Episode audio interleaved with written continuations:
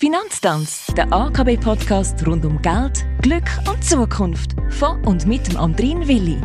Und der sagt Hallo und willkommen zur Wow 60. Jubiläumsfolge von unserem Wissenspodcast rund um Finanzen. Aktuell sind wir im Businesssektor unterwegs. Es geht ums Finanzieren von Firmen, Startups etc. Und glücklicherweise ist der Fachmann für solche Fragen bei der AKB da, bei mir im Studio, der Urs Schmid. Schön, dass du da bist und sag, wie spricht man Investoren eigentlich ganz konkret und am besten an? Zuerst einmal muss ein Startup eine klare Vorstellung von seinem Geschäftsmodell haben. Diese Vorstellung muss dann beschrieben und mit möglichst plausiblen Zahlen über die erhofften Finanzergebnisse ergänzt werden. Darin gehört auch eine klare Vorstellung vom Finanzbedarf, was damit genau soll finanziert werden und ungefähr zu welcher Bewertung ein Investor kann Aktien kaufen bzw. wie groß der Anteil ist, wo die Gründer in dieser Runde abgeben wollen. Es braucht also schon mal zwei Dokumente, nämlich einen Businessplan in Textform und einen Finanzplan über die nächsten mindestens drei bis sieben Jahre in Form von Zahlenreihen. Als zweites muss diese grosse Menge an Information in die Form von einer Investorenpräsentation oder Pitch Deck von 10 bis maximal 20 Seiten gebracht werden. Man muss sich vorstellen, dass so Investoren täglich neue Businesspläne vorgelegt bekommen. Also muss man das Wichtigste in sehr konzentrierter Form darstellen, um dem Investor einen ersten Einblick zu gewähren. Dazu gehört dann noch ein sogenannter Teaser, ein Text- oder Grafikdokument von einer bis maximal zwei Seiten.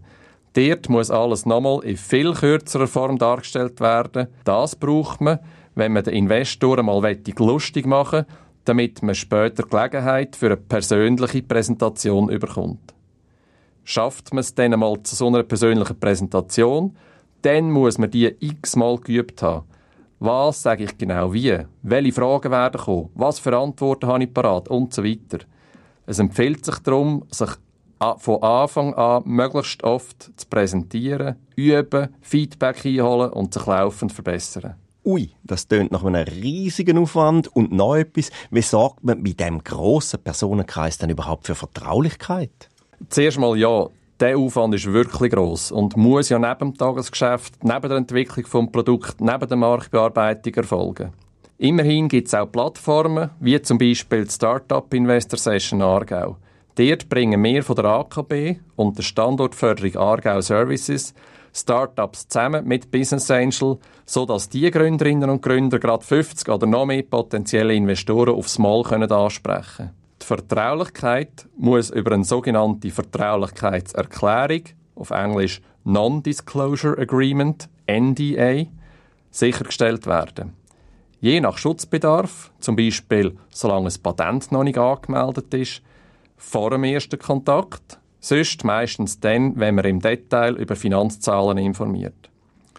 Sind die Investoren dann weiter an einer Beteiligung interessiert, unterzeichnen sie bei grösseren Transaktionen in einem nächsten Schritt eine Absichtserklärung, ein Letter of Intent oder LOI. Sehr gut. Und was passiert jetzt, wenn ich einen Investor an Land gezogen habe für meine Firma? Meistens geht es darum, mehrere Investoren als Gruppe zu gewinnen. Man redet dann von einer Finanzierungsrunde. Im Jargon haben die Runden Nummern von A bis C oder auch weiter, je nachdem, wie oft das Startup über die Jahre muss Geld aufnehmen muss, bis es selber genug verdient. In jeder Runde stellt sich mindestens ein Investor als treibende Kraft zur Verfügung. Der sogenannte Lead-Investor verhandelt dann mit dem Gründungsteam über die Bewertung und über die Details der Investition.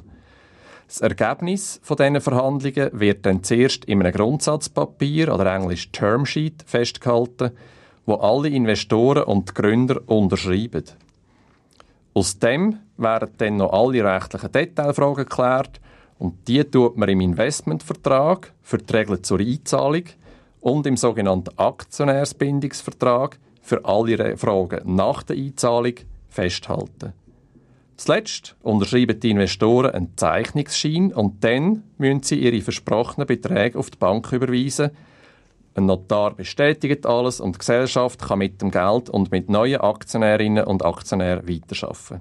Wichtig ist dann, dass die Gründer die vereinbarten Informationen laufend an die Investorinnen und Investoren zukommen Damit wissen die über das Unternehmen Bescheid und werden von allfälligen negativen Entwicklungen nicht überrascht. Meistens braucht ein Startup länger als geplant und mehr Geld als erwartet für den Erfolg. Somit ist man oft darauf angewiesen, dass Aktionärinnen und Aktionäre auch in einer zweiten und dritten Runde wieder mitmachen.